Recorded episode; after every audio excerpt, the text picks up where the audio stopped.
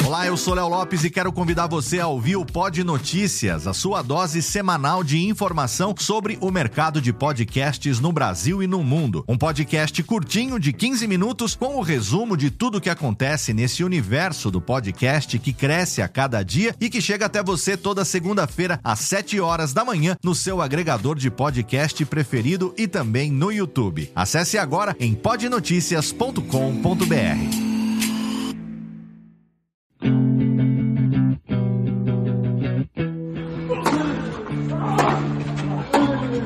Começa agora o Backhand na Paralela, o podcast sobre tênis que vai além das quadras. Apresentação de Jeff Paiva e comentários de Ariane Ferreira.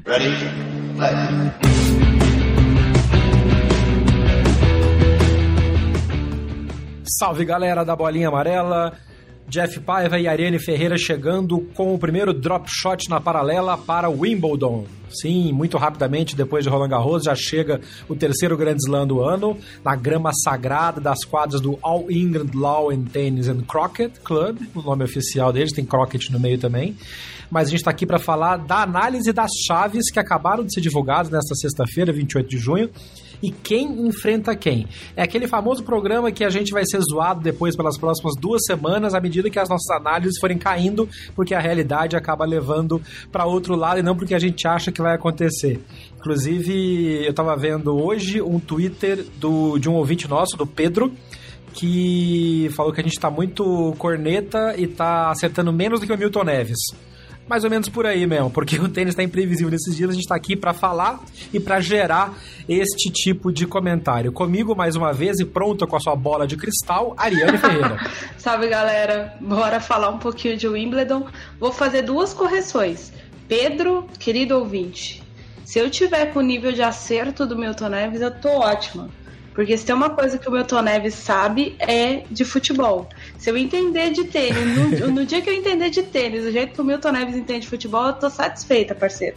E agora, ninguém pode dizer o seguinte: drop shot na parada de Roland Garros, eu errei pouquíssimos palpites. É verdade. Queria falar nada, não. É verdade. Australian Open eu, eu, eu dei uma zoadinha, confesso. Até porque tem hora que a gente aposta com o coração, né? Mas enfim, isso é outra história. Bom, hoje é um dia de análise fria da chave, com menos coração e mais conhecimento. Vamos ver como é que a gente vai se sair a partir daqui. À medida que os jogos forem acontecendo, a gente for se apaixonando com algumas performances que vão rolar por aí.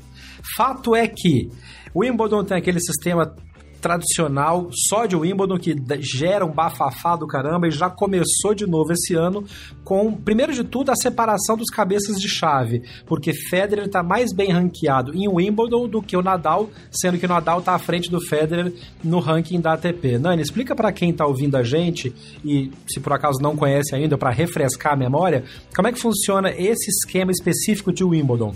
Eu vou tentar ser sucinta Uh, a gente vai anexar para vocês no, na postagem do podcast o link para um artigo feito por um colega meu, é, explicando exatamente como é que funciona ipsis literis a história.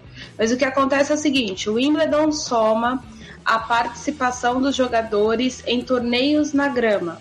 Então, são os resultados recentes mais a última participação de Wimbledon. Mas, dentro dessa coisa toda, por exemplo, aí vai pedir o caro ouvinte dizer, mas Ariane, às vezes tem um maluco que despontou, fez quartas de final, mas é 80 do ranking, e se for só, só isso, ele seria cabeça de chave em Wimbledon. É exatamente por isso que tem uma regra anexa dentro da regra de colocação dos cabeças de chave, que tem a ver com a preservação dos últimos seis meses de ranking. Então, por exemplo, o jogador teve um grande resultado no último torneio de Wimbledon, mas não conseguiu manter equilibrado o próprio ranking durante da última edição até agora, ele não entra como cabeça de chave. É mais ou menos isso a regra, assim, a grosso modo. Então não é basicamente só o desempenho de grama, como muita gente está falando. Ah, porque o cara é melhor na grama, então ele tem um ranking melhor. Mas é, um, é uma, uma equação um pouco mais complicada. É, é uma equação complicada, é uma conta ruim que uma vez um treinador me disse: se tem uma conta que eu não faço é a classificação para o Wimbledon. Espera sair e ver qual é. Exatamente, porque e muitos jogadores, principalmente entre os 23 e 40 melhores do mundo, eles não contam como não se contam como cabeça de chave. Por quê? Porque obviamente todo Grand Slam sai com 32 cabeças de chave. Como todo mundo tem que jogar na primeira rodada, a única vantagem de você ser cabeça de chave é que na teoria você vai ter uma estreia mais fácil. Lucas Puil, por, por exemplo, não concorda com isso. Né? Daqui a pouco a gente vai falar um pouquinho da chave de Wimbledon. E o Puil está dentro dessa, dessa somatória de cabeças de chave não só por ranking, mas por conta dessa soma maluca que a organização de Wimbledon faz. No frigir dos ovos, a ideia de Wimbledon é botar sempre o antigo campeão entre os mais teoricamente beneficiados da chave. É, é, o que aconteceu, por exemplo, com o Federer na edição 2007. Saiu de cabeça 1 porque era o número 1 do mundo. Quando foi 2008, ele era o cabeça de chave número 1. 2009 ele não era, na teoria. Ele foi cabeça 1 pela somatória de Wimbledon, porque ele tinha vindo naquela aquela final de 2008, que todo mundo lembra, o Federer chorou naquela, né? Perdeu do Nadal numa batalha uhum. absurda. E, por exemplo, aí, aí eu, eu dei o exemplo do Federer porque o Federer tá atuando. Em 2006, a final de Wimbledon foi Roger Federer e Andy Roddick, 2004, 2006. O Andy Roddick, enfim, teve match point e tal. Dentro desse, desse esquema todo maluco de Wimbledon, o Andy Roddick subiu duas posições como cabeça de chave em Wimbledon 2007. Então, salvo engano, ele era nono do ranking e foi cabeça 7. Boa. Ou ele era sétimo e foi cabeça 5, era alguma coisa do tipo. Então, é, chega, parece que é meio que uma politicagem para proteger os seus. É, por exemplo, no ranking deste ano, a gente tem alguns exemplos claros disso. Esse que a Nani falou do Federer, que é, que é terceiro do ranking da ATP, é cabeça de chave número 2, mas eu acho que as diferenças mais gritantes estão com o Kevin Anderson, que é oitavo do ranking da ATP e é cabeça de chave número 4 em Wimbledon deste ano. Porque foi semifinalista no por causa da performance dele. Exatamente, foi semifinalista no passado. Salvo engano, a mesma coisa aconteceu com o Raonic. É exatamente isso. Ele é cabeça 15 aqui, mas é o 18 da ATP. É, então, três, quatro variações de posição entre cabeça e, e, e, ranking, que é o que aconteceu com o Kevin Anderson, quatro posições de diferença.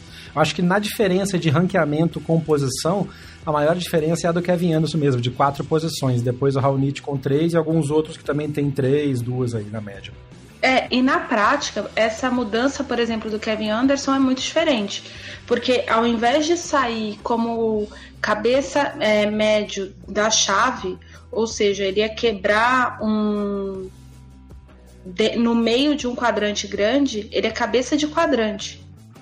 Porque a chave tem 128 jogadores tem Boa. quatro quatro cabeças, então são a, a, as, as, as separações ali são 32, 32, 32. E se o Anderson fosse o oitavo cabeça de chave, ele era cabeça de quadrante com oito jogadores. Como ele é o quarto, ele é cabeça de quadrante com 32 jogadores. É. Que esse é outro ponto também. Único, os únicos cabeças que tem posição fixa na hora do sorteio é o cabeça 1 e o cabeça 2. O cabeça de chave número 1 fica lá em cima no topo da chave, o cabeça 2 fica lá embaixo na última linha da chave. O 3 e o 4 tem um sorteio rapidinho para saber se eles vão entrar na parte de cima ou na parte de baixo. Foi ali, por exemplo, determinou que neste ano a chave pode ter um fedal de semifinal, porque o Federer e o Nadal estão no mesma metade da chave. O Federer cabeça 3 fecha a metade da chave é, que é aberta pelo, pelo Nadal. O Djokovic está em primeiro da chave, fica sozinho lá, enfrenta talvez o cabeça 4. É, e aí depois os outros cabeças vão sendo sorteados com posições meio pré-fixadas, como isso que a Nani falou. Então, depois da metade da chave, divide-se os quadrantes, parte o quarto de chave, e vão colocando cabeça 5, 6, 7, 8, depois os outros cabeças sendo encaixados nessas diferenças. Para quem nunca viu um sorteio de chave, os torneios normalmente divulgam, abrem a, a imagem de dessa dessa rotina de, de, de, sorteio, de colocação de cabeças de chave. É meio complicado, mas a hora que você entende isso, é meio que dá, dá, pra, dá pra entender que sim. O cara, se os caras batalham para ser cabeça 3, 4, de repente vai escapar de, como a Nani falou, desse meio de chave em que você pode se embolar. No final do dia, é um jogador contra o outro, mas obviamente quem pegar qualifier, por exemplo, como tem alguns que a gente vai comentar daqui a pouco, sai com um pouco mais de vantagem, né? Sim, até porque vai pegar um jogador cansado e com uma vantagem. Os cabeças de chave que não estão jogando essa semana já estão se habituando All England Club. Lembrando que treinos só em quadras bastante anexas não é permitido ali no clube, exatamente por preservação de grama, mas o pessoal do quadro joga em outro clube, num outro tipo de condição. Então, todo mundo chega em Wimbledon uh, sem estar habituado à quadra, especificamente falando, com o fato de que os jogadores de quali têm três jogos nas costas. É, o quali é disputado nas quadras do clube de Roehampton, que é uns 15 minutos de carro de Wimbledon em si. São quadras de grama, mantidas pelo All England Tennis Club também, mas obviamente são diferentes, até para preservar as quadras, mesmo as quadras de treino. Esse, esse complexo de Roehampton também recebe treinos dos jogadores menos. É, com, com ranking menor, porque não dá para todo mundo treinar ao mesmo tempo, tem uma limitação de espaço e de resistência das quadras também. Até inclusive hoje pingou um, um tweet com uma imagem de um jogo em. Eastbourne, se não me engano, em que a quadra de grama tá tão machucada que a hora que a bola pinga, e o cara vai na bola, a bola pinga e morre, porque já tá praticamente areia ali no fundo. É que é uma das coisas que a gente brinca sempre, que esses torneios eles começam na grama e terminam no saibro, né? Porque à medida que vai se desgastando, a coisa vai ficando mais complicada. Então as quadras de treino sofrem muito, obviamente, pelo volume, e as quadras de jogo são preservadas o máximo possível. E ainda assim, prepare-se, porque esse ano, com o calor que está fazendo na Europa hum. e com as chuvas que estão caindo na Inglaterra por causa desse calor, as quadras vão se deteriorar muito mais rapidamente. Então já prepare. Para quem achou ruim, por exemplo, ver alguns jogos da Copa América nos gramados cagados aqui do Brasil, vai se preparando porque o Wimbledon esse ano promete muita emoção e muita reclamação com relação ao nível do gramado. Sem contar que há prevista uma onda de calor que chega à França na segunda-feira e Outra? vai é, é uma onda de calor que está prevista com mínima de 37 graus para Paris o que significa que provavelmente o calor alto chegue na Inglaterra no máximo na quarta-feira.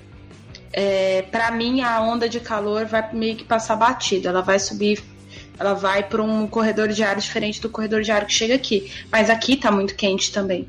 É hoje mesmo Aí já. Em tá. Portugal, só para quem não se liga, a Nani tá na cidade do Porto. Né? Isso, que é no norte de Portugal. Daqui, um pulinho para Espanha, a gente já tá no sul da França. É, com menos uhum. de 5 horas de carro a gente já está na França. É, e então tem esses poréns, assim, que são bastante inglórios, porque tem uma massa de ar polar saindo da região ali da Groenlândia, pelo que eu estava vendo na TV aqui agora há pouco. E eles estão tentando ver se vai dar um choque, porque a previsão é que seja o verão mais quente da última década. E se for assim, vai chover pra caramba durante a disputa de Wimbledon. É. Bom, uma vez terminado o, o bloco Maju, vamos falar do, vamos falar das chaves. Então, vamos começar das chaves masculinas, porque tem muito jogo bom, muito jogo interessante, mas como o Mino Mino Kae falou no Twitter, muito, a chave tá estranha. Sorteio de chave de, de, de. A Nani também comentou isso no Twitter. Sorteio de chave de Grand Slam sempre dá umas treta. É muito raro que dê pra ter 1, 2, 3 e 4 no final, como a gente viu, por exemplo, em Roland Garros esse ano. O mais normal é que tenha uns confrontos que, ah, não, não era para ser primeira rodada e tal. Então vamos analisar e vamos analisar como é que fica os potenciais, as potenciais quartas de final para o Wimbledon desse ano. Nani, você quer começar com quem? Vamos começar com a estreia do Djokovic. Muito bem. Nossa estreia do Djokovic. Seu, seu Novaco, seu Novaco estreia contra o perigoso Philip Kohlschreiber. O Djokovic estreia contra o perigoso Philip Kohlschreiber. É, beleza. Jogo pipoca na primeira rodada. No mesmo quadrante do Djokovic com Kohlschreiber, temos em primeira rodada ainda Gulbis contra Maier e o Pulga Urcax, que pulou para todo lado, para quem viu esses dias aí no, no torneio. Ele deu três pulos na mesma bola, no mesmo ponto e ganhou o ponto. Urcax pega o Lajovic. Do Sam fora do, do local, cabeça de chave 32. Aqui por ranqueamento, né? Ele tá acima uhum. dessa posição, mas foi caindo por causa do povo que subiu. Enfim, Se deu mal. Né, coitado. Mas enfim, para ele também tanto faz.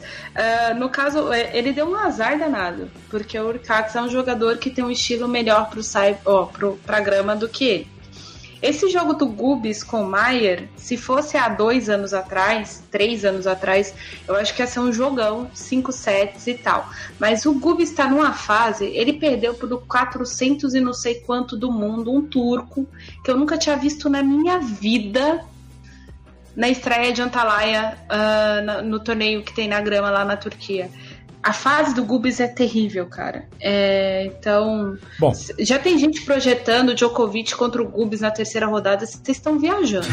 Agora, a, a, é, a real é essa. Se isso acontecer, o nome disso é milagre. Não é nem jogo que aconteceu, o cara mereceu. O nome disso é milagre. A fase do Gubis é muito ruim. Ele tá com cinco derrotas consecutivas nas costas e ele tá tentando bater o próprio recorde, que ainda é desse ano, de sete derrotas consecutivas. então, calma calma que o Gubs ainda tem muito para perder esse ano. É, e isso não é só uma corneta, gente, é a realidade. Eu não sei o que está acontecendo com esse rapaz. Uh, eu acho que a, agora o foco aqui, a história é o topo do, da cabeça aqui de, de chave. O Djokovic tem uma estreia difícil, é uma estreia, uma estreia sim perigosa, porém o Djokovic chega com o Kohlschreiber esse ano, ele, ele chega a Londres sem boas campanhas na grama. Ele jogou um único torneio, perdeu na estreia, jogou Stuttgart. Não lembro se ele estava em Rio, já não lembro mais, não vi. Uh, mas isso, provavelmente ele jogou Rio, então deve ter perdido na primeira rodada, porque eu não lembro de ter visto o jogo dele lá. Uh, ele perdeu em Stuttgart na primeira rodada, então ele não está com moral bom. Mas o Kohlschreiber venceu o Djokovic não tem nenhum ano. É, mas também, né? É, essa é igual, igual, igual, igual o povo fala, ah, é porque em 68 o time do Atlético perdeu do não sei quem. Não adianta, gente. É, são, tem que olhar os últimos, os últimos jogos e como é que o cara tá fisicamente. Eu acho que assim, no, do jeito que o Djokovic tá chegando e puto por ter perdido o Djoko Slam em Roland Garros, eu acho que ele vai atropelar o Coach Raber em três sets rapidinho. Sim, o Djokovic deve ter dificuldades na oitavas porque ele deve pegar o OG Aliassime. Pois é, eu queria falar dessa parte de baixo da parte de cima, que é o que tem a estreia do Aliassime contra o Popsil, que é uma estreia perigosa. Principalmente por eles se conhecerem e, pelo, e pela pressão que já está começando a rolar no Aliassime de tá chegando em várias finais, jogou em todas as superfícies, está indo bem. A estreia de Grand Slam é sempre complicada, né? Uhum, sim, ainda mais ele que teve a oportunidade de jogar um Grand Slam na vida dele, foi o Australian Open. É, é. Ele ficou fora de Roland Garros, tem 18 anos. Mas assim, o Pop Seal também tá voltando de lesão. É, mas tem aquela coisa do, do, dos caras que se conhecem, tem um certo nervosismo de estreia aí que pode ser um fator. Mas também acho que o Ogeliasim passa. E Sim. ele pega o Dimitrov logo na sequência. Então você acha que o Ogeliasim passa o Dimitrov para pegar o, o Djokovic depois? Eu não sei se o Dimitrov passa do Mutê. Eita! A fase do Dimitrov não é boa também. É. O Dimitrov tem perdido jogos em que ele joga bem. Os últimos jogos que ele ganhou, ele ganhou jogando mal. Então, o Dimitrov tá numa fase que ele não tá se reconhecendo e nem eu. É, é. eu não sei o que, que, é que tá. Tem lá, o backhand dele tá lá, o slice que ele sabe dar tá lá, o saque dele tá lá e nada funciona.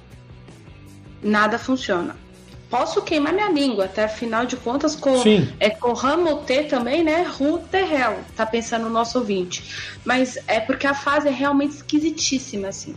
Ele rompeu parceria com o treinador, é, você não vê o, o Agassi dando resultado no jogo dele. É, é, tá estranho. Yeah. Bom, é, nessa mesma parte do quadrante, a gente tem alguns confrontos interessantes com o Granolé contra o Sonego, que outro italiano que está vindo bem, ganhou alguns jogos interessantes nas semanas passadas. O Medvedev, que continua sendo muito, muito perigoso contra o Paulo Lorenzi. Aí fechando esse quadrante, então, a gente tem o Monfils pegando o Humbert, que é outro francês que também deu um trabalhinho esses dias, mas nesse caso, eu acho que o Monfils deve passar com alguma tranquilidade. Essa projeção de primeiro quarto da primeira, primeira metade do primeiro quarto, não daria talvez Monfils e Djokovic? Poderia dar Monfils e Djokovic. Porque. Eu acho mais do que hoje Aliassime e Djokovic. Só que sabe o que eu acho? Eu acho o Sonego um adversário difícil pro Monfils. Esse rapaz saca muito, cara. É, e... bom, não. É. É, é aquela história. É, é, italiano, é do Saibro. Tanto que ele furou qual e fez quartas de final em Monte Carlo. Uh, tem tido alguns bons resultados jogando bem na grama. Mas eu não sei, é o tipo de jogador que causa problema pro Monfils. E eu acho que ele passa do Granogês. Então, tudo vai depender mais de como o italiano chegar nesse jogo do que de como o Monfils vai chegar. E aí, agora, se o Monfils passar, para mim o Monfils é favorito, por exemplo, contra o Aliassime, que seria uhum. a terceira rodada do Aliassime, por inúmeras questões, uh, dentre elas a questão de habilidade. Hoje Aliassime é, tem um problema com jogadores que são muito parecidos com ele. É, enfim, é, a projeção de ser Djokovic e, e Monfils não, não, não me parece absurda para oitavas de final. Do mesmo jeito que não me pareceria absurdo se o Djokovic perdesse do Gael. Mas a gente sabe que não vai, né? Porque chega nessas horas, dá uma travada no mental ali do, do Gael Monfils, é. enfim. O, bom, nessa, nesse quadrante de baixo, então, o Medvedev é perigoso contra o. Uma, uma estreia perigosa para ele contra o Paulo Lorenzi, da Itália. Os Também italianos estão num, estão num, num, num, ritmo muito bom e o Lorenzi é um desses que está se destacando bem. É, depois a gente tem aqui alguns jogos mais de destaque. O Gofan pegando um americano que eu não conheço, que é o Bradley Clan, que entrou direto, nem é quali. Né? É, o Carreno, o Carreno busta com o Popirin. Isso é um vai jogo, dar... É, é um jogo, é um jogo pipoquinha também. Chardy contra Clizan. Nossa Também visto isso solto nessa, nessa, nesse quadrante, nesse segundo quadrante da primeira metade. E lá embaixo, um jogo que esse eu quero ver porque vai ser interessantíssimo. Além do Ivo Karlovic contra o Andrea Arnaboldi, que passou o qualifying, tá embalado, mas vai enfrentar uma máquina de saque. É, o Tsitsipas contra o Thomas Fabiano, que é outro italiano que destacou bem nessas últimas semanas. E aí, Tsitsipas e o vencedor de Tsitsipas e Fabiano pega provavelmente o Karlovic, que deve ganhar do Arnaboldi. E aí, antes de passar para a Nani, eu quero só de novo referenciar o Pedro, esse nosso ouvinte, o Pedro Opas, que fez o comentário, que ele disse que nessa semana o resumo do BH na paralela foi ah, o jogador X joga passando a bola, que jogo ruim, nossa, não dá vontade de assistir e tal. O jogador Y é campeão passando a bola, que jogo bonito, lindo, old school, tática perfeita. São duas coisas diferentes. A Nani comenta muito, por exemplo, dos empurradores de bola. O que a gente falou na temporada de grama agora, nesses torneios que estão rolando agora no início, é que diferente de empurrar a bola, Pedro, esses jogadores estão usando a superfície e usando o tipo de passada, de old school, para se adequar àquela superfície superfície. É diferi, diferente da empurração de bola que estava rolando no Saibro, por exemplo. Né, Nani? É, bastante diferente. É... Como é que eu vou comentar o comentário do ouvinte? é... Primeiro, que é, provavelmente ele deve ser fã de algum jogador que a gente tenha criticado. Segundo, que há uma diferença brutal entre você ser burocrático e efetivo e ganhar um jogo, e você jogar bonito e perder o jogo né? A diferença é quantos pontos você vai somar no fim da semana e quanto de dinheiro vai cair na sua conta. A gente, obviamente, comenta resultado, mas a gente comenta jogos. E você pode dizer, fulano foi taticamente perfeito, mas empurrou a bola. Como eu disse que o Djokovic fez Roland Garros inteiro. Tá errado? Não. É bonito de ver? Não. É agradável? Não. Pro torcedor dele é uma maravilha. E é efetivo para ele? Às vezes é. E, e contra a, a, maioria dos adversários, principalmente o adversário que gosta de jogar bonito, de jogar pra torcida, é muito efetivo. E aí a gente infringe num, numa coisa chamada gosto. Esse é o primeiro ponto.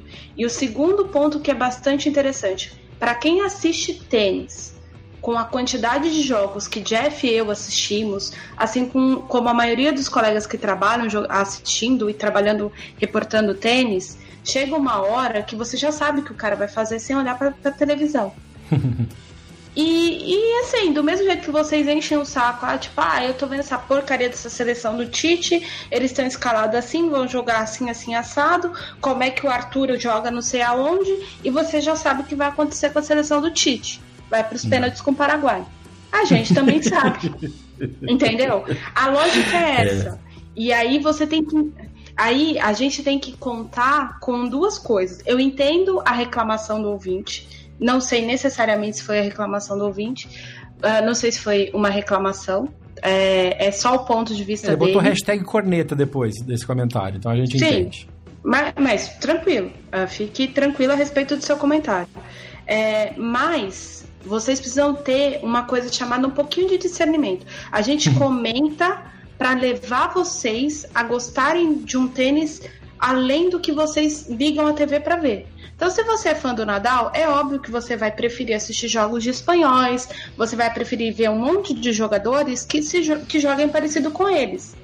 Quando você se interessa por um tema e escuta que o Justin Brown joga bonito, que ele gosta de saltar, que ele gosta de não sei o quê, você vai falar, ó, oh, será que é realmente assim? Eu vou assistir para ver.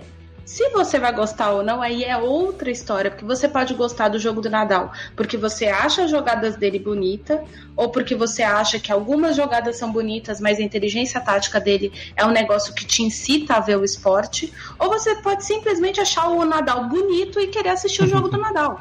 É. Bom. E tá tudo certo de qualquer jeito. Agora, a análise de o que é um jogo, é, tem jogo que é burocrático, seja no cyber, na grama, enfim. E aí, no, no meu caso, eu não acho agradável mesmo. É, e a diferença da, das superfícies também, nesse caso, aí até para se beneficiar. Por exemplo, o jogo do Karlovic vai ser um jogo daqueles que a gente estava cornetando no programa passado. Esse saque, saque, saque, e é o que tem. Diferente das trocas de bolas e das angulações, por exemplo, que estavam fazendo Goffin e, e, e, Murray, Goffin e Ferreira, e Ferreira não, e Goffin e Feliciano Lopes e por aí vai. É, seguindo na chave aqui, então, eu tava falando do, do Tsitsipas. O que, que, você acha desse jogo Tsitsipas e Fabiano que o vencedor pega o Karlovic? Eu acho que pela, pela fase, o Tsitsipas passa pelo Karlovic, pelo Fabiano, pelo Karlovic, pelo Verdasco, porque eu acho que o Verdasco sai do quadrante de cima. Passa por quem sair desse. Esse quadrante aqui do Medvedev é extremamente perigoso para todo mundo. Todo mundo é extremamente perigoso para todo mundo. O único que está um pouco confortável no quadrante é o Gofan. Mas o Gofan, o jogo, de, até porque, bom, o Gofan fez final semana passada, perdeu do Federer em Rio, surpreendeu todo mundo, porque o Gofan vinha numa fase de não conseguir muitos resultados, está motivado. Então, eu acho que o primeiro problema do Titipas nesse torneio pode vir a ser o Gofan, se o Gofan passar do Medvedev. Se o Medvedev passar, Titipas vai embora e cata o Djokovic nas quartas de final tranquilamente. Eita. Só Boa. que a gente tem que pensar isso e eu tô falando isso por quê? Porque o, o Titipas chegou em Roland Garros cansado. Mas ele deu uma paradinha essa semana. Será que isso já não serviu para dar uma recuperada para ele, não? Pra grama? É exatamente, é exatamente isso que eu ia dizer. Ele deu uma parada, deu uma respirada, deu uma conservada no corpo dele. Se cansado, ele fez o, ele passou o trator, inclusive no Vavrinka durante boa parte do jogo que ele perdeu. Uhum. Imagina o que ele. O jogo dele é muito melhor para grama do que para o Cyber. Bom, bom ponto. E outra, ele é campeão de Wimbledon juvenil, em simples e duplas. É. Então ele conhece aquilo ali, gente. É. é óbvio que uma coisa é você ganhar juvenil, uh, ganhou com 16 ou 17 anos, outra coisa, e, e já com 18, salvo 17 para 18 nas duplas, outra coisa é você jogar profissional. Mas, do jeito que a chave está desenhada aqui, o primeiro problema do Titipas vai ser o Djokovic. E se o Titipas chegar diante do Djokovic com poucos jogos longos, o que eu acho pouco difícil, porque ele ainda não tem maturidade para deixar jogos curtos, é, ele pode encardir pro Djokovic. Uhum. Não acho que ganhe. Mas ele já ganhou do Djokovic no piso rápido. Essa é uma observação que ninguém faz sobre o Titipas. o único joga jogador da Next Gen que venceu os três grandes tenistas em atividade foi o Titipas. Ele venceu o Nadal no Saibro, o Federer e o Djokovic na quadra rápida. É, se ele ganhar na grama, ele começa realmente a, a se capacitar como realidade, não como promessa mais. Exatamente. Então, é o torneio dele e ele, e ele com certeza sabe disso. Oh, that is sensational! Segunda metade da segunda metade do quadrante de cima. A gente tem Kevin Anderson, cabeça 4, como a gente falou, subindo da, da posição 8, que seria normal para ele, para a posição 4. Isso faz com que ele entre no caminho de potenciais terceiras rodadas Milos Raonic, Karin Hashanov, Benoit Per, que está jogando em Antalya, na Turquia, passando um calor do cão, passou mal, inclusive, com o calor lá de Antalya, e Sasha Zverev. Isso numa projeção para frente. Primeiras rodadas interessantes desse quadrante. O Kevin Anderson pega simplesmente Pierre Hugues na primeira rodada, ou seja, vai ser um jogaço logo de cara. Que o Herbe tá jogando demais e na, e na grama principalmente, acabou de ser vice-campeão de torneio. É, depois ele tem Tipsarevich ou Nishioka, Nishioka. Ainda nesse caminho, é, ele tem Stan Wawrinka, que estreia contra um qualifier, e o Wawrinka tá batendo demais nos treinos, dando para ver nos, nos stories dele no Instagram e da própria, da própria de próprio Wimbledon e ATP, mostrando o treino dele, ele tá batendo demais à esquerda nos treinos, tá bem animado. É, no quadrante do Vavrinka tem o Riley Opelka ainda, que é um baita sacador muito alto, que em Wimbledon é um senhor de um fator, como a gente já falou, e o Milos Raonic. Isso nesse, tudo isso nesse micro quadrante do Vavrinka. É, depois para baixo, Batista Augusti e Cachanov dominam, é, é, são os cabeças num quadrante que tem o Feliciano Lopes, como a Dani falou, a Nani falou, tá no, no, no quadrante inicial. O Misha Zverev, que né, vai pegar um qualifying, vai fazer a primeira rodada talvez, depois já deve cair para o Batista Augusti. E o o Pablo Cuevas contra o Damir Zumur, dos grandes nomes que a Nani sempre chama a atenção e que pode dar alguma tretinha por aí. Tudo isso considerado, não é um quadrante muito complicado se o Zverev tiver bem, se o Zverev tiver bem alinhado, né? Sim, o problema do Zverev é ele com ele mesmo, na verdade. É, sempre então. foi e sempre será. Eu acho uh, que quem sair de Cuevas e Desmosur, que se é a segunda rodada do Zverev, é quem teoricamente vai dar trabalho para ele. Porque aí é pair, pode ser que ele pegue o pair na terceira rodada, aí que ele faça quartas ou contra o irmão, uh, o Misha Zverev estreia contra o Steve Darcy que tem 70 anos nas costas e ainda joga tênis. uh, ou mesmo, ele pode pegar. A, a gente tá, eu estou projetando Feliciano Lopes porque eu acho que o Felipe passa pelo Caixa 9. É, Feliciano Lopes estreia contra o norte-americano, o Matthew Giron, ou Giron, sei lá como é que fala o nome dessa criatura. Então, na verdade, o Zverev vai ter esse problema de segunda rodada, e aí ele, se ele continuar no torneio, ele vai ter problema com Vavrinka nas quartas. Uh, o Vavrinka tem. Pode ser que o Vavrinka encontre alguma dificuldade no Ruben Belmelmas, que também é, é belga, uh, é o, qualifi o qualifier da estreia do Vavrinka.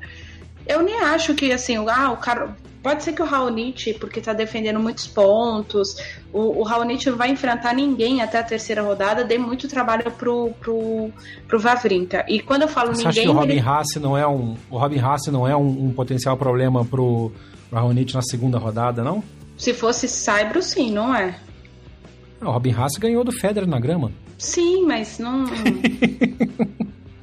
quando o Robin Haas ganhou do. Peraí, quando é que o Haas. Ah, enfim. É, a estreia do Raonic é o Pranesh Gune... Gunesvaran. Gunesvaran. Isso. Sempre, sempre me complico pra completar, falar o nome desse indiano.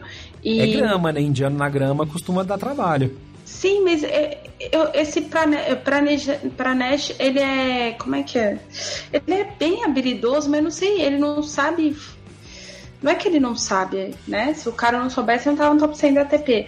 Mas é estranho ver esse cara criar táticas de jogo, assim. Ele. Ele não evolui, assim. Ele, por exemplo, tem vários golpes muito parecidos com Rohan Popana. Ele tem um voleio cruzado, curto, muito parecido com o do Leander Paz. Daqui a pouco ele surge das catacumbas também.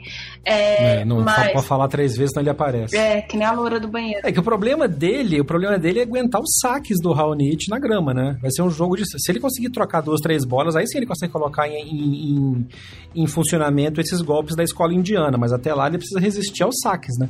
O que é um problema, porque se tem uma coisa que indiano, o indiano tem dificuldade, menos a Sanya Misa, mas todos os indianos do tour, os mais destacados, têm é de devolução. Tirando a Armires, é. todo mundo tem dificuldade de devolver saque. É, então, não sei. Bom. Enfim. Mas a, a chave, tá, a, a, real é a seguinte: a chave está aberta pro Djokovic e pro Zverev. É. Fazerem Com o Vavrinka aí com o Vavrinka e, e talvez o Tsitsipas no meio, no meio é. dos dois, é. Isso. Assim, aí aquela história. Pode ser que tanto o Vavrinka dê trabalho para o Zverev e até vença, quanto eu não, ah, eu não acho que vai acontecer. Mas se o Titipas vencer, pegar o Djokovic fisicamente bem, ele vence. Uh, se ele tiver, o, o Titipas estiver fisicamente bem, ele pode vencer muito bem o, o Djokovic uhum. no cyber, na, na grama. Então, é, é que nessa época já vai ser quase Cyber, que vai ser terceira, quarta rodada, vai estar aquele inferno lá atrás, na parte de trás da quadra de grão, mas sim, é. É, oitavas de final, então pode ser que sim, não tenha nenhum problema. E aí, essas duas viradas uh, para os dois, beleza. Eu acho que o problema da chave masculina está no, no, quadrante final de baixo. Eu acho que assim. Que é o que nós vamos começar a ver agora. É. essa aqui é o quadrante pipoca. Esse é. Assistam. Para começar, a gente já tem jogos interessantíssimos, como na estreia, Dominic Thiem contra Query. Não dá para prever. Não.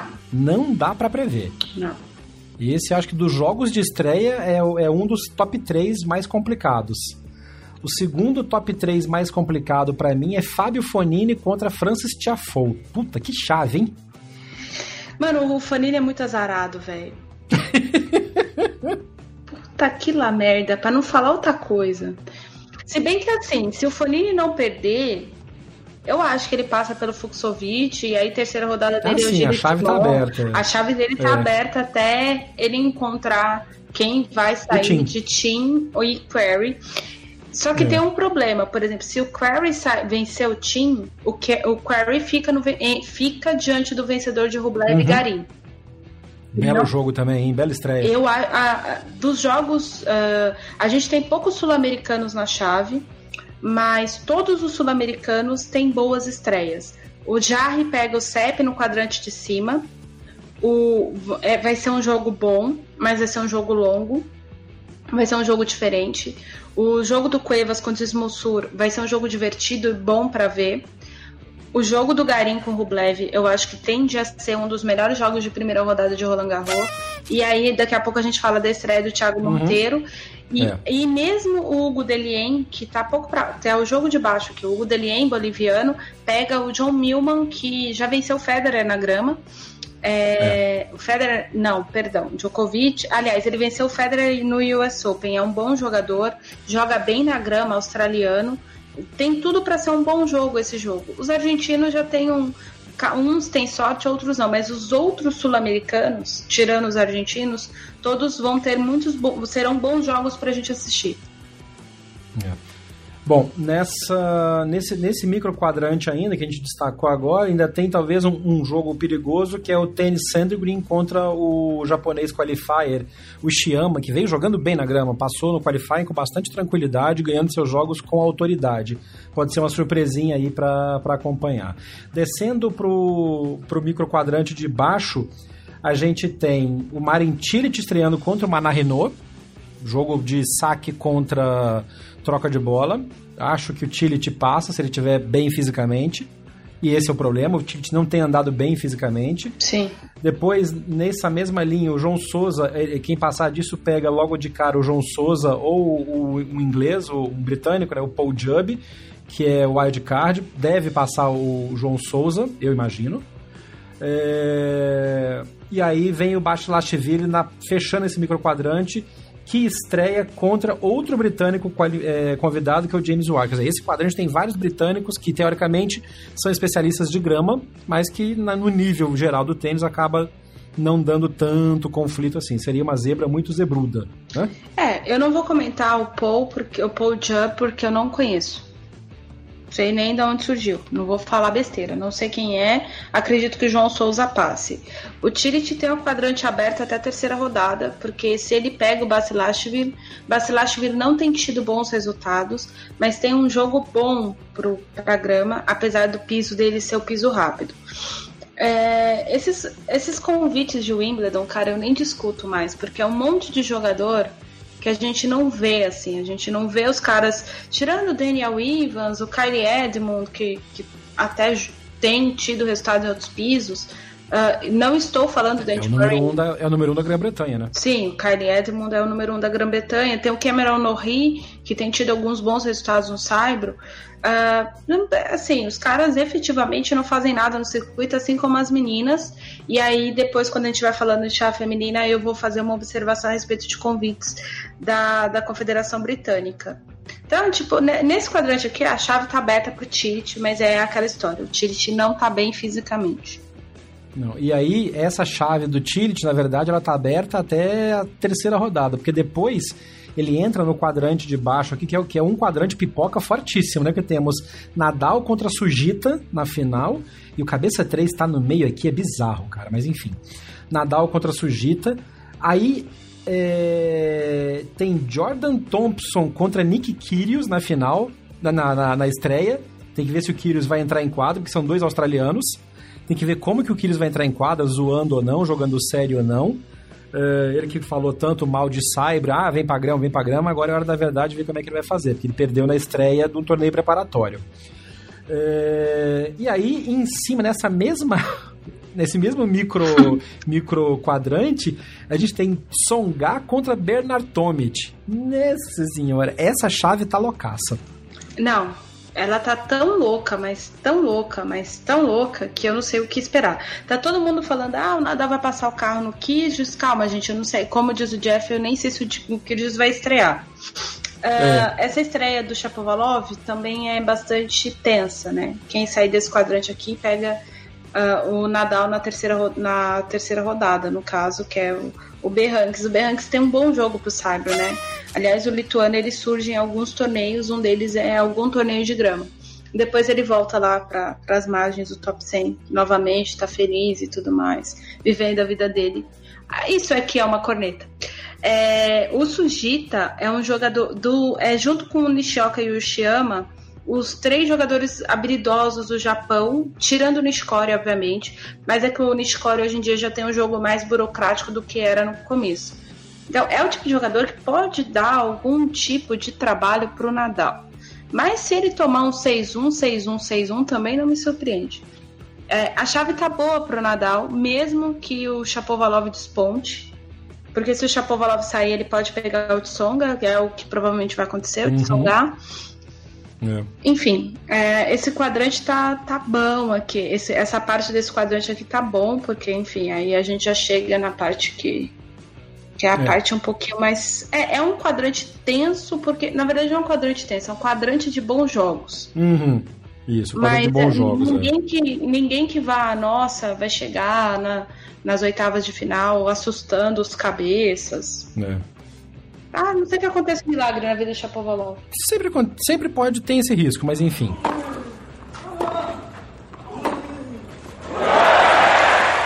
O quadrante de baixo desse, da, do jogo 97 até o 128, aí, que é a segunda metade da segunda metade, né? Do quadrante, uhum. aí a coisa começa a complicar. Porque, pra variar, nosso amigo Thiago Monteiro deu um puta azar no sorteio e pega Kei Nishikori na estreia. É o famoso potencial de zebra. Thiago tá embalado, aquele estilão de jogo dele de dar porrada do fundo, pode surpreender o Nishikori se o Nishikori não tiver num dia inspirado. E estreias de Nishikori a gente sabe que são 8 ou 80, né?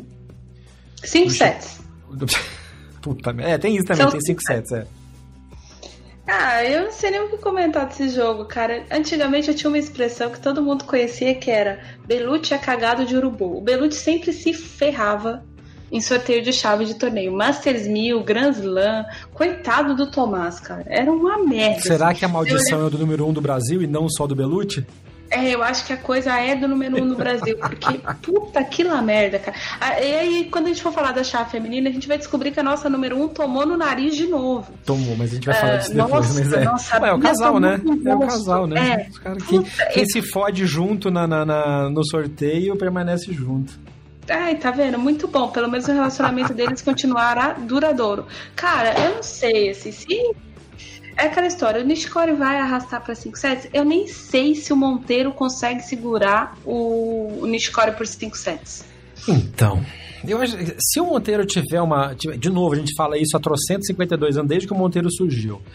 Com alguma variação de jogo, ele conseguiria surpreender. Mas nesse caso aqui, como o Nishikori é um cara que é mais complicado de grandes lances, 5 sets e tal, acho que a chance do Thiago é enfiar a mão na bola com força e torcer para a mira laser estar tá funcionando para ele pegar bastante linha e tirar o Nishikori.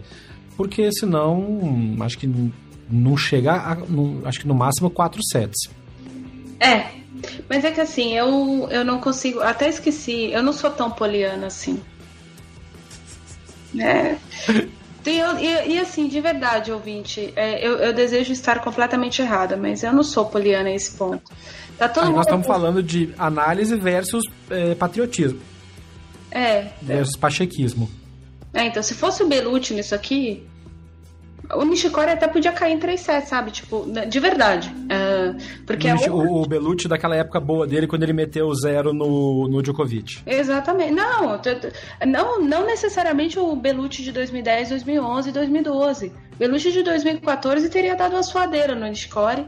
E se ganhasse também não me, não me surpreenderia, por conta do estilo de jogo dele, por conta do piso, por ser estreia de Slam pro Nishikori. É que assim, eu não vejo essa força de decisão no Thiago. E, e, não é só porque ele fica lá na linha de base até, até acabar o jogo, né? Que é quando ele volta pra rede para cumprimentar o adversário. Pra cumprimentar o cara só, é. É, às vezes, enfim, às vezes eu fico esperando que o Thiago vai esquecer de ir no banco pra tomar aquela aguinha tal, de tanto que ele gosta da linha de base. Não tem nada a ver isso, sabe? Não é só isso. É que eu realmente não vejo esse ponto de inflexão no jogo dele. E aí eu não consigo ser poliana, tá todo mundo, ó, oh, quando, se o Monteiro passa se o Monteiro passar. Já tem gente falando que se o Monteiro passar no score, ele ganha do Estominho do Norri também. Do Norri talvez, mas do, do, do Estominho. Enfim, passa a bola, Jeff. Não é, o negócio é o seguinte: o negócio é parabéns pro Monteiro por ter passado o quali. Três Sim. jogos duros, de virada para variar naquele estilão dele e passou, beleza, conquistou. É o segundo grande lance seguido que ele entra furando o quali, porque ele fez isso em Roland Garros também. Então, evolução pro Monteiro. Deu azar na chave, vamos ver o que ele vai fazer contra o, o Nishikori e toca o barco. Exato. Como você já falou, Stomin e Cameron Nor embaixo. Depois embaixo, outro jogo interessante que é o, o Ramos Vinolas contra o Steve Johnson, bigode de pedófilo. É, não dá, cara. Aquele bigode dele não dá, desculpa. É. E aí, fechando esse microquadrante, esse sim um jogo interessantíssimo: Alex Deminaur contra Marco Cecchinato. Esse, para mim, é o jogo que, que, que, que é o adversário do Nishikori. Sim, total. Quem ganhar desse jogo vai até o Nishikori e pode bater o Nishikori. É. é o Cecchinato tem jogado super bem. Cecchinato é daquele é o italiano despontador que a gente tem falado deles é, vários episódios do backhand na paralela. Falamos dele é. no drop shot do, de Roland Garros. Uh, o Deminaur teve uma lesão, tá com problemas de, de conseguir se encontrar ainda em quadra. Não me surpreenderia, mesmo o Deminaur sendo o favorito, perder do Cecchinato. Esse é daqueles jogos que, se a gente fizesse uma listinha de 10 jogos da primeira rodada, que todo mundo tem que assistir, jogar um deles. É, são dois jogadores que não têm o estilo feito para o Saibro, mas são bastante interessantes de ver. É, enfim, é, tende a, a ser um bom jogo. É. É, e aí, baixando desse quadrante, a gente tem o Matteo Berrettini, que é outro italiano se destacando bem, cabeça 17, pegando um desconhecido da Moldávia. Essa é a famosa frase que depois pega, volta para morder a gente na bunda, né? Uhum, pegando desconhecido. Mas o Radu Albo não é lá essa potência. Vamos lá. E aí, nesse mesmo quadrante descendo, Taylor Fritz contra Thomas Berdych, jogo interessante. Pablo Andurra contra o Kukushkin. É, é. E chegando no, nesse quadrantinho aí, da cabeça de chave 9, o John Isner que pega o Casper Ruud. Aí sim, um jogo perigoso, se o saque do Isner não estiver entrando bem. Lembrando Porque... que o Isner tá voltando de lesão, primeiro torneio dele. Pois é, então, então pode ser um quadrante tranquilo pro Berretini para avançar e lá na frente pegar o vencedor do quadrante do Tillit com o Nadal. Exato. É, e aí o último quadrante dessa chave, também bons, bons jogos acontecendo aqui. A chave do Federer tá uma delícia, né? Porque ele pega o Lloyd Harris, da África do Sul, depois ele pega um qualifier ou um wildcard, Noah Rubin ou Jay Clark, e pega o Luca Pui, que tem o Richard Gasquet na estreia. Tá maciota pro Federer para chegar até no mínimo as oitavas de final tranquilo para pegar talvez o Bora Choret ou o Diego Schwartzman. Exatamente. E aí, uh, eu acho que o Choret é o favorito desse quadrante total. Não tem muito o que fazer. Vai ser muito triste se o Bagdad for aposentado pelo Liam Leonard Struff. Porém, eu, eu acho, que vai é, acontecer. É o que vai acontecer. É, eu também acho que é o que vai acontecer. É... E por que, que é triste, Ariane? Porque, enfim. Aqui é o coração é. tá falando nesse exato momento. Exato. Não tem, mas assim, é... o Bagdad está sem jogar há meses, o Bagdad está longe da alta forma dele uh, em Grand Slams há algum tempo, já tem uns dois ou três anos que ele não tem feito muitas coisas. Uh, mas o, a gente tem que lembrar, muita gente, ah, mas quem é o Bagdad, não sei o quê. Muita gente desdenha do título do Federer uh, no Australian Open 2006, porque a final foi contra o Bagdad. Mas quem desdenha esse, esse, título do Federer não viu a chave que o Bagdad fez e não viu o Australian Open de 2006. É só Foi um baita torneio do Bagdad, é. Sim, de, dele, de outros jogadores que foram ficando pelo caminho. A semifinal do Federer foi qualquer outra coisa também. Uh, então a gente tem que ter muita calma nessa hora, muita, é, muita calma para dizer a respeito de jogadores que tiveram um pequeno momento de brilhantismo ou duas, três temporadas. O Bagdad ficou 12 anos consecutivos no top 100. É muita coisa, não, é, é, muita coisa. E todo mundo, e tem uma coisa que a gente já comentou em outros episódios para trás, porque assim, todo mundo fala, ah, número 1, um, número 2, não sei o que lá e tal, top 10, mas o top 100 é um lugar fodido de se permanecer, gente. É briga de cachorro grandíssimo. Os caras brigam por. Na verdade, é, tem muita gente que fala, ah, briga por migalha, mas não é. É o meio da coisa ali. Não dá para todo mundo ser top 10. E a briga do top 100 é muito cruel é muito torneio que você tem que disputar para manter ponto, tem que é, é, menos glamour, mas é mais porradaria. Então, assim, o Bagdad é um cara que tem que ser valorizado. Eu achei legal o Wimbledon ter dado o wildcard para ele para ser despedida e também concordo, seria chato, mas eu acho que é o que vai acontecer. Ele, eu acho que ele cai pro, pro alemão mesmo logo na estreia.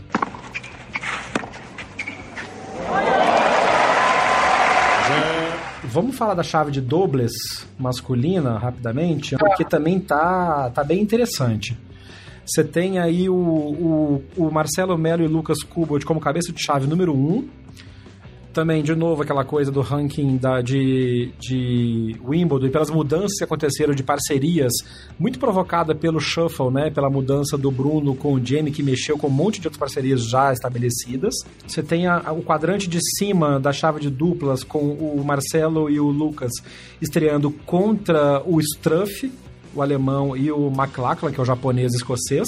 Depois, na mesma chave ali embaixo, algumas duplas mais perigosas, como por exemplo a dupla australiana do Deminaur e do Reed, que pode aprontar para cima deles, que é uma dupla de seria a segunda dupla de Copa Davis, por exemplo, que jogam bem na grama. Sim. E no mesmo quadrante, o Marcelo Demoliner com o Charan, que joga bem na grama, estreando contra os campeões de Roland Garros, né, que é o Mies e o Kravitz. Mais um brasileiro azarado quadrantezinho duro e mais um brasileiro azarado na estreia. Que o Demoliner também tem essa coisa do. Ele tem essa, essa, esse azar de pegar só estreia cagada também. Mas mesmo que ele passe, se ele passar, é, ele já pega o Marcelo na terceira rodada. É, então. Então vai ser uma estreia complicada. Outro destaque, o, esse quadrante do Marcelo, que tem como micro é, quadrante o Miz Kravitz, ele fecha no jogo 16 contra os Brian Bryan. Irmãos Bryan que Irmãos Bryan que estreiam, tem uma chave bem tranquila na verdade. Estreia contra uma dupla de ucraniano e eslovaco, depois tem lá Harris e Rudd no meio do caminho.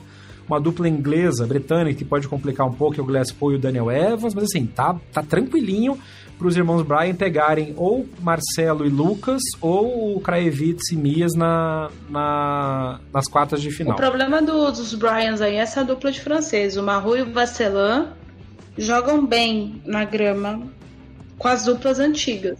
Os é. dois juntos, não sei. É. Com as duplas antigas não serve. Pois é. é. Enfim. Tem que ver essa, essa, essa, esse entrosamento deles aí. É. E tem que ver também até onde o Maú estará indo na, na simples, né? Porque agora também ele está se dividindo bem mais entre simples e dupla do que era antigamente. Ai. O quadrante de baixo pode ter um confronto Bruno Soares contra o Jamie Murray, né? Sim. Porque o Bruno estreia jogando com, com o Pavic, a primeira, a primeira parceria deles. Entraram como cabeça 4 mas peraí, qual que é a estreia então? Vamos lá, vamos, vamos começar do, do princípio. Qual que é a estreia do Andy Murray jogando do lado do Pierre Hugo Zerbe. Pierre Zerbe. Eles pegam Copil e Uber. Uber, sei lá como é que fala Joguinho isso. chato também, hein? É, nossa. E aí, se passar, pega, pode pegar. Essa dupla aqui é do cão, né? Aliás, só vai, vai ser uma dupla do cão aqui. Eles passaram da estreia, eles pegam ou os cabeça 6, Mektic e Supor, os croatas, ou Berranques e Fuxovics. Esses dois jogaram dupla juvenil, cara. É. Dois ex-número um juvenil da mesma época, esses dois atentado do cão aqui. Então, eu acho que o Murray não passa para a terceira rodada, mas tudo bem. É, enfim. Porque... é uma chave complicada. É. Isso porque tem, os cabeçudos mesmo estão na parte de baixo da, da, da chave de duplas, né? Que é o Continente Pierce, que estão encabeçando a segunda metade da chave, que estreia contra os granoleiros. Sim. É, Esses espanhóis de Você tem depois. É, tem esse, esse como destaque lá embaixo o Cabal e Farah que pegam os britânicos, o Jubb e Draper na estreia, e depois pegam quem? Pegam quem? Pegam quem? Laender Paz, que joga do lado de Benoit Per. Que duplinha pipoca também, hein? Pelo amor de Deus, cara. Vai faltar a raquete pra Aí, tá vendo? A gente não devia ter falado o nome dele, ele aparece. Ele pois é, aparece. é, apareceu, eu falei, não pode falar. Não pode falar que ele aparece. É, sei. Destaques soltos na chave. Eu gostei muito da, de, de Garim e Jarre estarem jogando duplos em dupla, juntos em dupla, mas eles deram um azar porque eles pegam logo na estreia Carreno Busta e Feliciano Lopes. Mas isso aqui não Vai tem. Pra liberar dedo... eles para jogar simples. Isso tem dedo do Massu, cara. Isso tem dedo do Massu. Comecem a jogar juntos, se virem. Isso tem dedo do Massu, certeza. Mas é uma boa. É uma boa. Não, eu acho boa, porque o Chile. Essa é uma coisa que. O Chile não vai pra Copa Davis para fazer figuração, participação especial, Boa. pegar aquela medalhinha Boa. do honra ao mérito e levar para casa. né? E a, eu, você falou de, de coisas no meio da chave. A gente falou do Leander Paes, mas, gente, o Leighton Hewitt precisa tomar a decisão na vida dele. Cara. Gente, pois é, nossa, tá aqui Leighton Hewitt de novo, cara. Nossa, cara, como pode? Ele tinha que estar tá jogando Legends, não tinha que estar tá jogando chave principal. Do jeito que esse cara é, capaz dele jogar Legends em simples. Ai, o Hewitt, é. socorro, meu pai. Mas vem cá, o Hewitt, o Hewitt. Ah, tá, ele entrou como wildcard, tá certo. Sim, campeão em simples. Desperdício de wildcard, né, porra? É, mas aí é que tá. Voltamos a questionar os wildcards da. De... Não tem critério. Fim. Continua. Não. É, é isso. O questionamento é esse, pronto. Só isso. E aí, mais uma duplinha de destaque pra gente falar aqui. E aí, voltando para falar então da, da, da, confusão que a gente fez no início. Então, o Bruno pode pegar o Jamie numa quartas de final, é isso? Exatamente, numas quartas de final. Isso significa que o Bruno passaria da, da estreia, que não é tão complicada, nem da segunda rodada, que não é tão complicada assim, mas pode ter o Krajicek e o Inglot na terceira rodada. Sim. Sendo que tem outro indiano interminável nesse meio do tempo aí, que é o Bopana, que faz dupla com o Cuevas. Ou seja, se você tiver a transmissão de todas as quadras de Wimbledon, vale a pena pegar umas duplas, porque vai ter muito joguinho pipoca interessante por aí. Sim, deixa eu só fazer uma observação. A gente fica falando dos intermináveis suecos e do Leighton Hill, suecos não indianos. Deixa eu falar do Robert Lindsay também, que não que esqueceu de pegar o, a carteirinha inoxidável, do INSS, né? né? Pelo amor de Deus. É. Passa no INSS da Suécia e pergunta o que, que tá acontecendo. Que putz grila, viu? Ariane, você acha ruim pessoas velhas jogando? Não, muito pelo contrário. Eu acho o máximo, eu acho que é um exemplo e tudo mais. Só que sei lá, meu, alguns jogadores realmente perdem a hora de aposentar. O Fernando Meligeni fez uma vez um texto maravilhoso sobre o fato do, do Juan Carlos Ferreira, que era amigo dele, ter perdido o timing de se aposentar. é, o Feliciano Lopes falou isso essa semana, que ele se sente jogando bem, competitivo e tal, mas ele tá com medo de ou ter perdido ou perder o time de se aposentar caso ele decida jogar ano que vem. É. Enfim, é isso. O Bagdad teve uma lesão seríssima quando ele tinha 29 anos. Ele tem 34 agora. Muita gente acha que ele perdeu o timing de se aposentar. Eu não acho, porque ele chegou a voltar a jogar em alto nível. Mas é que algumas pessoas, elas realmente, tipo Lindstedt, tipo Leander Paz, entendeu? É, é, é complicado, cara. É puxado, amigo. Enfim. Tem que saber a hora de dar tchau. Time. Bom, essa foi a análise da chave masculina com simples e duplas. A gente vai fazer uma divisão de conteúdo nesses dias, soltando hoje a análise masculina e amanhã, sábado, a chave feminina, não é isso, Nani? Exatamente, até porque, gente, para não ficar exaustivo para vocês e porque tem muita coisa boa também na chave feminina pra gente discutir. Inclusive o azar dos nossos, da nossa amiga Biedade que caiu num sorteio complicado. Se liga amanhã que a gente confere tudo que acontece na chave feminina de Wimbledon 2019. Você ouviu o Drop Shot na Paralela. Não deixe de acompanhar diariamente as informações atualizadas no Twitter, Facebook e Instagram. BH na Paralela. Este podcast foi publicado pela Radiofobia Podcast Network. Oi, eu sou o Antônio Viviani e quero convidar você a ouvir o nosso podcast Voz Off. Desde julho de 2017, eu e meu amigo Nicola Lauleta temos o prazer de conversar com as grandes vozes do rádio, da TV e da publicidade do Brasil e trazer suas histórias até você. Se você, como nós, é apaixonado por locução, acesse vozoff.com.br e acompanhe nossos episódios aqui na Radiofobia Podcast Network.